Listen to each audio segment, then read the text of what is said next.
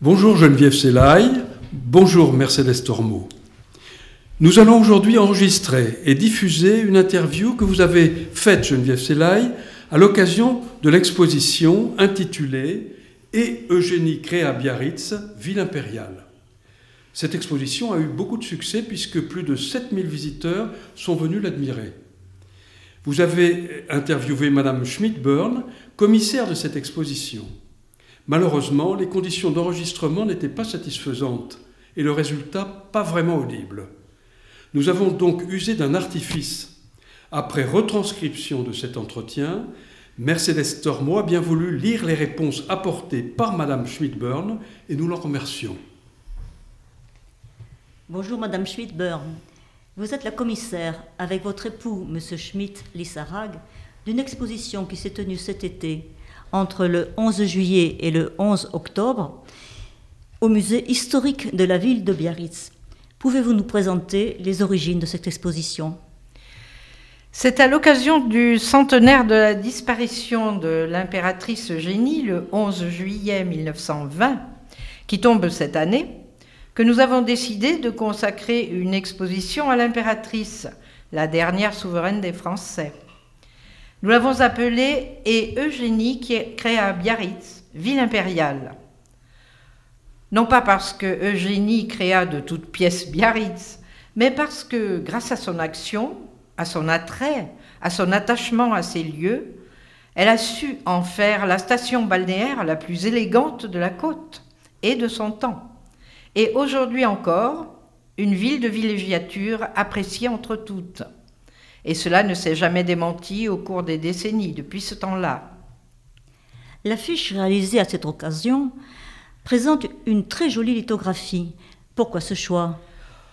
Plutôt que de prendre Eugénie face à la mer, un peu solennelle, très romantique, en robe rouge sombre, qui est à Compiègne, nous avons choisi une lithographie appartenant au fond du musée historique de Biarritz. Elle est de Alphonse de Neuville et elle s'intitule L'impératrice Eugénie et sa cour face à l'océan. L'océan qu'elle aimait tant. Il y a un autre symbole qui nous a beaucoup plu, c'est la proximité des femmes biarrottes. C'est l'esprit même de cette exposition, où nous souhaitions communiquer le fait que s'il y a eu du faste lié à leur rang, il y a toujours eu cette proximité avec la population qui ne s'est jamais démentie. Quand on rentrait de l'exposition, on était un peu étonné. Pourquoi avoir choisi ce lieu? Euh, Parce que tout simplement, c'est le musée historique de Biarritz depuis 1986. C'est une ancienne église anglicane vouée à Saint-Andrews, qui atteste de l'importance de la communauté britannique à Biarritz, au cours du Second Empire en particulier. Par la suite, de nombreux souverains en exil s'y sont établis, de nombreux souverains en activité aussi, comme la reine Victoria, le roi Édouard VII lorsqu'il lui a succédé, dont c'était le lieu d'élection. La première impression lorsqu'on pénétrait dans cette église était la très grande variété des objets et des documents présentés. Pouvez-vous nous dire quels sont les types d'objets qui étaient là? Euh, Je voudrais d'abord rappeler que les presque 400 objets, documents et œuvres montrés proviennent pour 150 d'entre eux environ des réserves du musée historique. Quatre œuvres importantes ont été restaurées à cette occasion et une trentaine à peu près recadrées, présentées de nouvelles manières. À côté de cela, nous avons en majorité des pièces issues de collections particulières qu'il est rare de pouvoir admirer. Je n'en citerai que trois en exemple de très beaux ouvrages issus de la bibliothèque de la Villa Eugénie, également un des canapés du wagon-salon du train impérial, ou encore un très beau secrétaire issu d'un des ateliers fournisseurs de la cour que nous avons mis dans le cœur.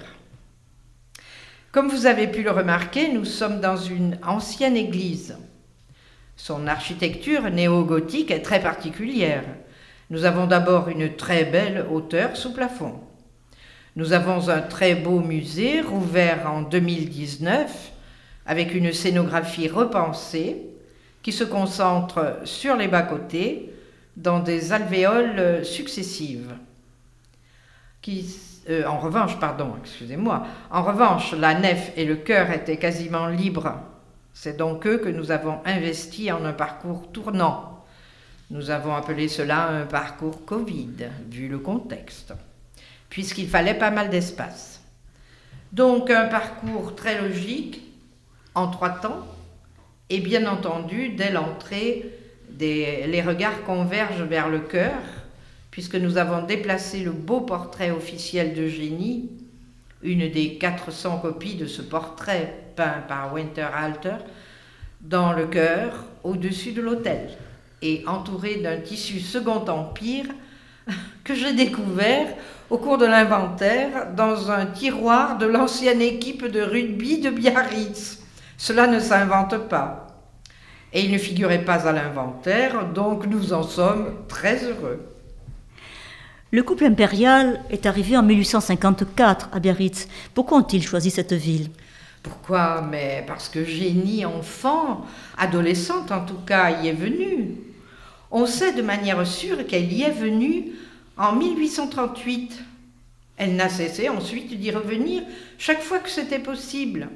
Avec sa mère d'abord, dans des meublés assez modestes, puis quand son père, Cipriano, comte de Théba, a hérité du titre et de la fortune du frère aîné, un des grands d'Espagne, Eugenio de Montiro, ils ont pu séjourner à l'Hôtel des Princes, dont vous pouvez encore voir actuellement la façade et l'inscription. Donc Eugénie avait ce coup de cœur absolu pour Biarritz en particulier, qui était à l'époque un petit bourg de pêcheurs, comme le montrent les premières gravures. Ce qu'elle aimait, c'était bien sûr l'océan, comme nous l'avons déjà rappelé dans le titre du visuel de l'exposition, Eugénie face à l'océan. Elle aimait l'océan Atlantique, Biarritz, parce qu'il y avait ce côté sauvage. Ce sont les rochers qui sont aussi sur cette lithographie. Ce qu'elle aimait aussi, c'était la simplicité des contacts avec la population. Et quand elle est revenue avec son impérial époux, elle continue à être très proche d'eux, très simple. Et l'empereur a tellement apprécié ce premier séjour, durant lequel il allait se baigner au milieu de la population, ce qui stupéfiait complètement à l'époque. Donc quand il a donné l'ordre de bâtir une maison, il a choisi l'endroit, face à l'océan, comme le montre l'affiche, et a donné un délai d'un an, ce qui était un vrai défi. Il fallait que ce petit château soit construit pour le séjour de 1855. Et Hippolyte Durand, l'architecte nommé, est immédiatement passé à l'œuvre, avec 200 ouvriers, travaillant quasiment jour et nuit. Et le pari remporté, ils ont pu séjourner pendant trois jours, en 1855, dans leur villa, dont l'empereur avait écrit à Eugénie J'aimerais beaucoup séjourner dans notre villa que l'on nous dit si jolie. Donc, coup de cœur, là encore. Et à partir de là, ils effectueront encore douze séjours à Biarritz. Et cela va être déterminant pour le lieu, bien entendu, et la région. Mais nous nous attachons à Biarritz en particulier.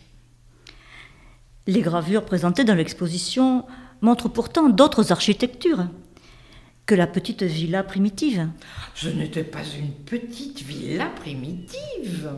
Ce que vous voyez comme villa originelle, c'était en fait la villa Gramour, qui avait été mise à la disposition du couple impérial en 1854.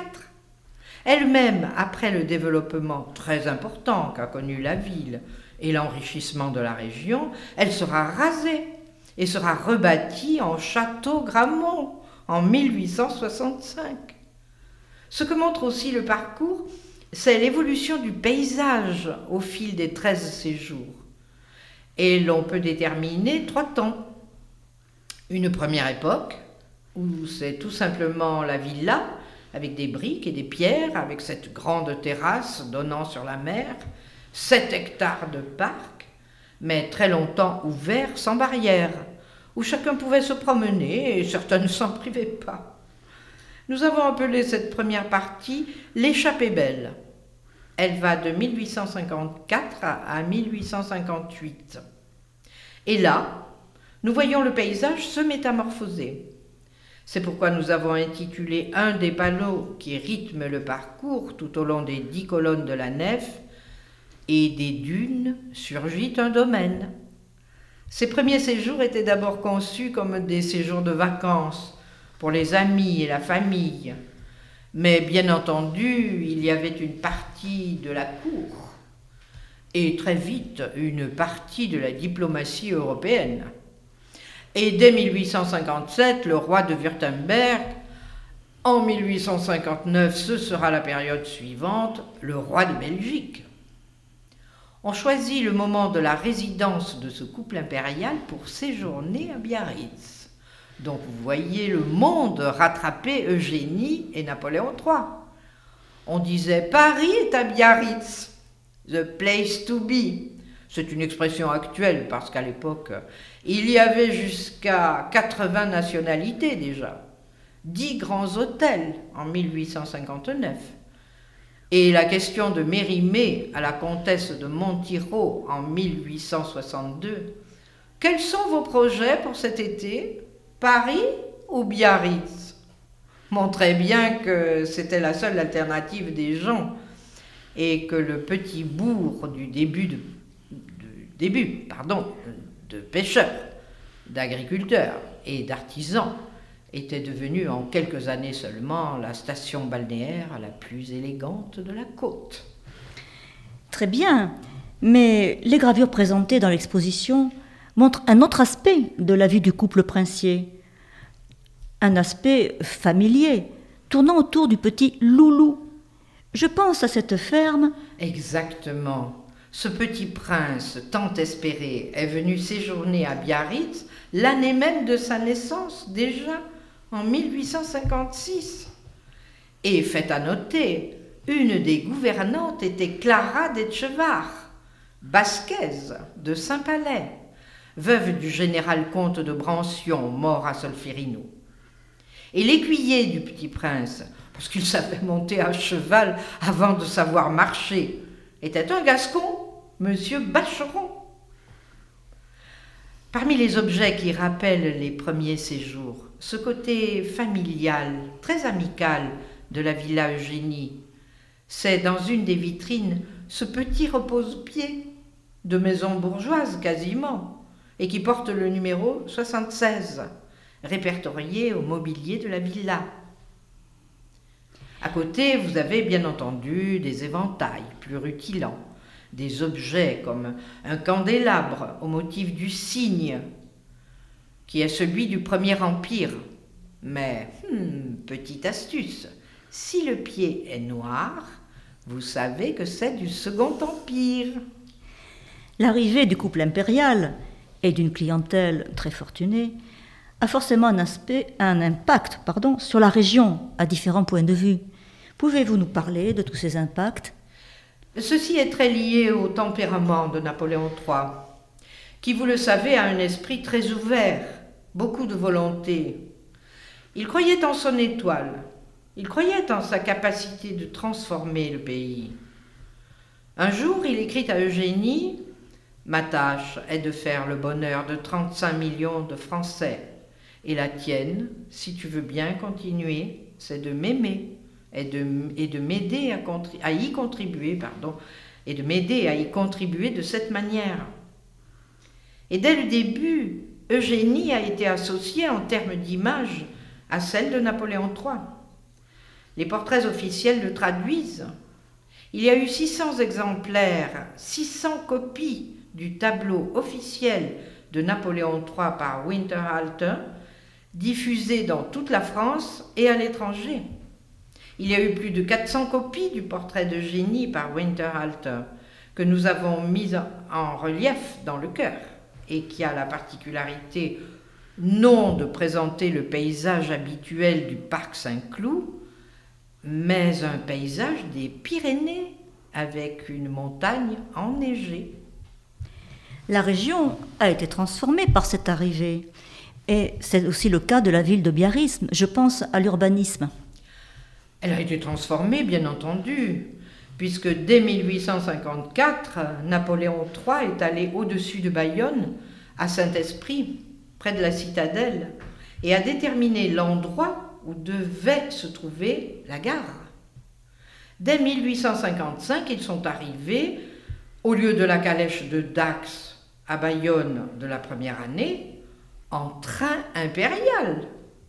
Ensuite, en termes d'infrastructure, c'est tout un réseau routier, c'est tout un réseau d'adduction d'eau, ce sont des lacs, c'est un parc, le bois de Boulogne, près d'Anglet.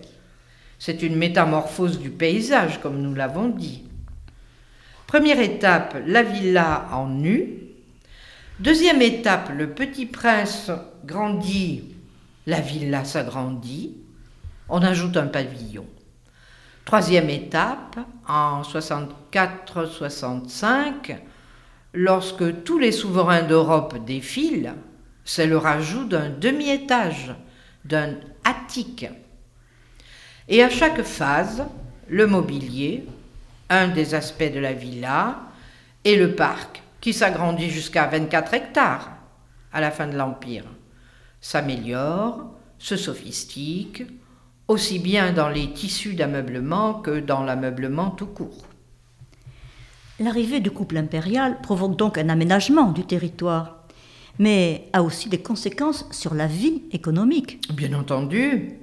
Et l'on peut quasiment dire que la ville double de surface, que l'activité économique se développe de façon très importante.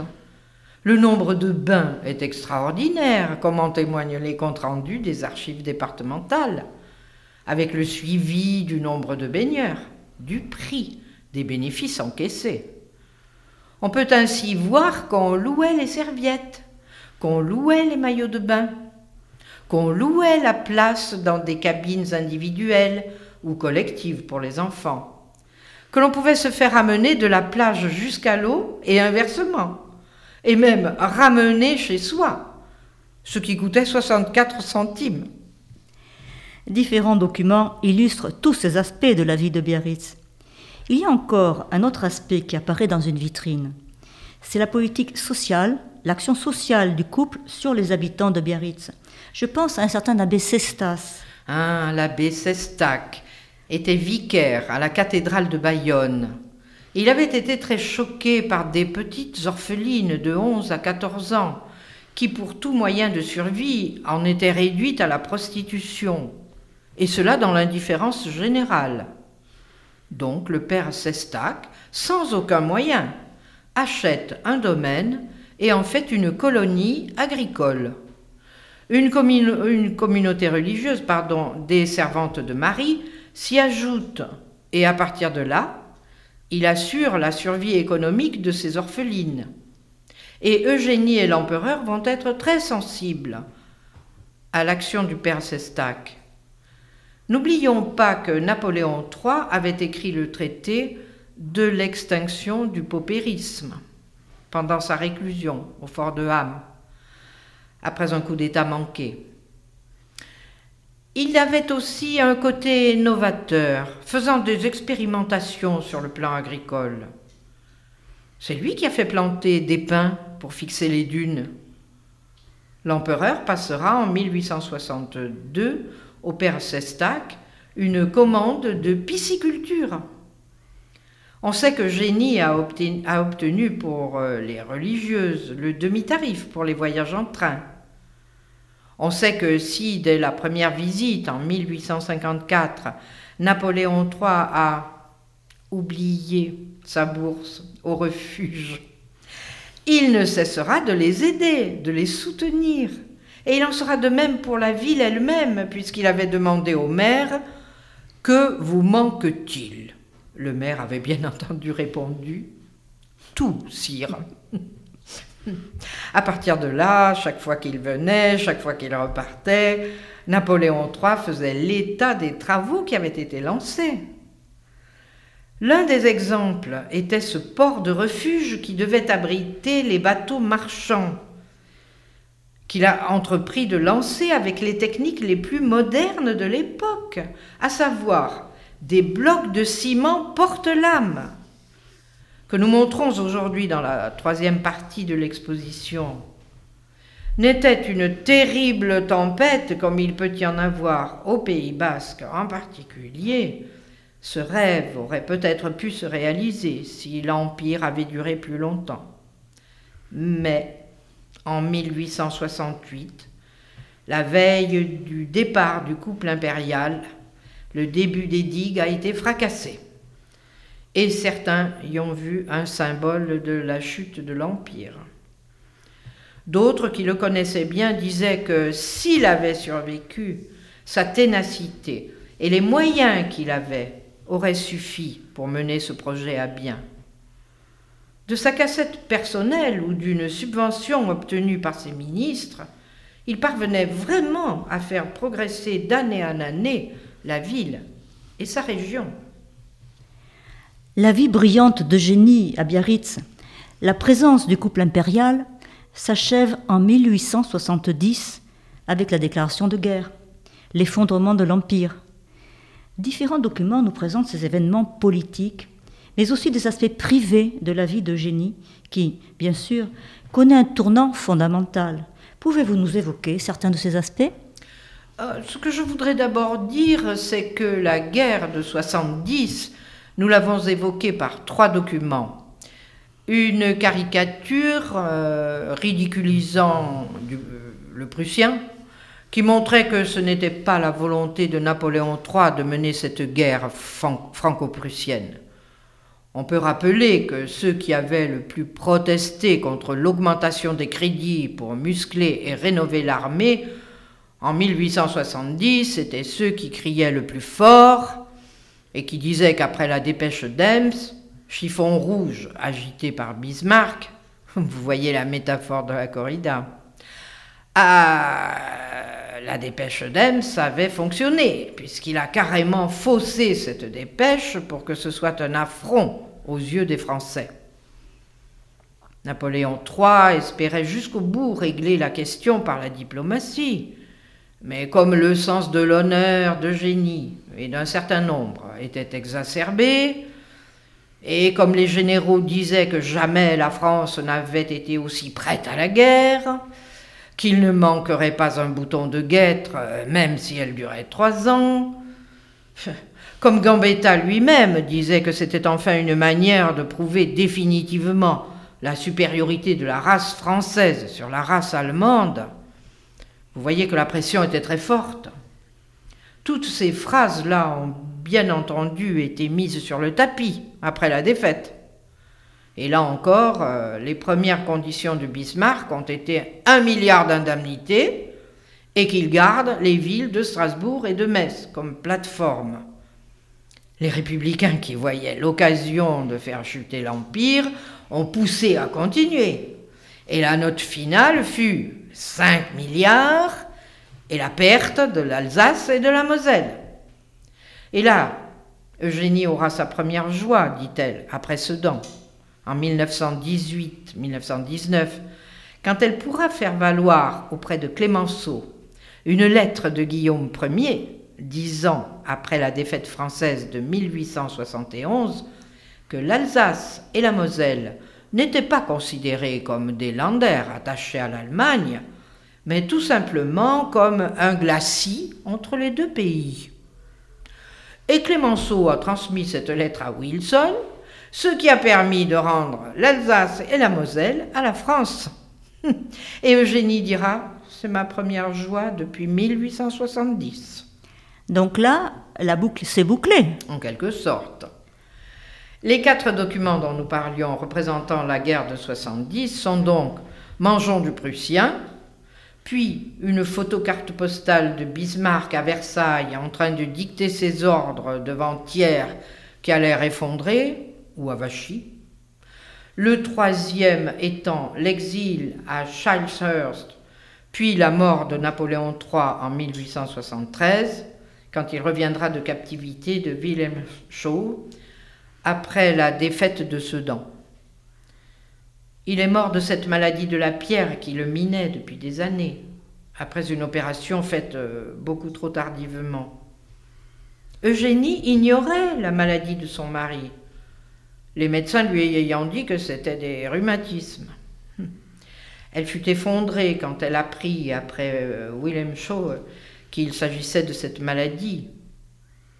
Et le petit prince en exil en Angleterre, qui voulait absolument démontrer son courage, a donc suivi, comme il était refusé dans l'armée française, l'école militaire de Woolwich. Il a rejoint l'expédition britannique en Afrique du Sud, alors qu'il n'aurait pas dû participer à des expéditions. Un jour, il a suffi d'un défaut de surveillance du capitaine chargé de veiller sur lui pour que cela se soit mal passé, et il est tombé sous les saguets des Zoulous lors d'une embuscade en 1879. Nous avons le télégramme que nous a prêté un collectionneur particulier, Alexandre de Cerda, qui annonce au courrier de Lyon le décès du prince impérial. Dans la dernière partie, nous avons une partie Que sont-ils devenus? et enfin la mémoire désolée. Et quels que soient les changements de régime, sa mémoire n'a jamais été oubliée, parce que les maires successifs se sont rendus compte que cela faisait partie de l'ADN de la ville, en quelque sorte, hier comme aujourd'hui. C'est pourquoi Biarritz a demandé et obtenu le label Ville impériale en 2016. Et il fallait absolument que cette année, Biarritz, ville impériale, commémore sa bienfaitrice et son impératrice. Eugénie décède en 1920, très longtemps après ces événements dramatiques. Et l'exposition se termine sur un mur de caricatures. Pouvez-vous nous expliquer pourquoi? Ces caricatures sont à la fin de l'exposition. Elles correspondent à l'image du Second Empire que l'on nous a présenté et qui imprègne notre connaissance de cette période. Ce que nous souhaitions, c'est qu'après avoir visité l'exposition, on ait un peu le chant et le contre-chant et les éléments pour juger de leur pertinence. Elles sont d'une férocité inimaginable. Elles sont complètement à charge.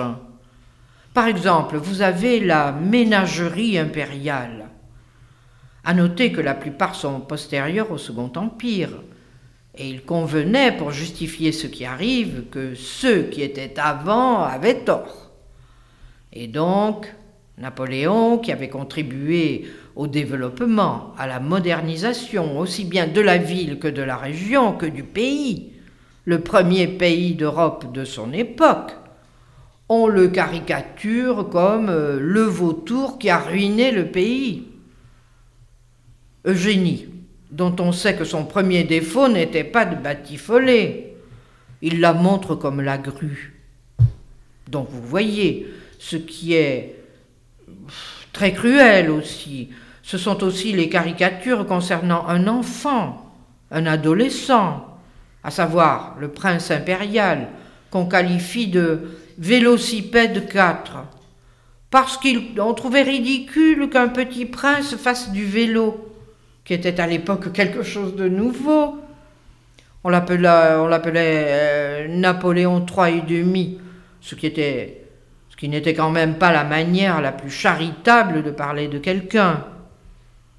Et pour montrer qu'il n'était pas l'idiot que certains ont voulu décrire, il y a de lui une caricature de Thiers en chef gaulois, porté sur un pavois, et Thiers, étendant le bras, dit Je suis fier de moi. Ce n'est pas le genre d'esprit qu'un Napoléon trois et demi saurait faire. C'est bien plus subtil que la grue, etc. Je vous remercie beaucoup, Madame Schmidt-Burn, de cette présentation absolument passionnante de l'exposition. Je dois quand même dire à nos auditeurs que cette exposition est terminée depuis quelques jours, mais ce que beaucoup d'entre eux, je pense, vont regretter. Mais pour les consoler, je peux dire aux, auditeurs qu'ils pourront demander le catalogue que le musée euh, est en train de, préparer. Et je pense qu'il suffira dans quelque temps de s'adresser au musée historique de la ville de Biarritz pour savoir s'il est sorti. Au revoir, Madame Schildberg. Au revoir.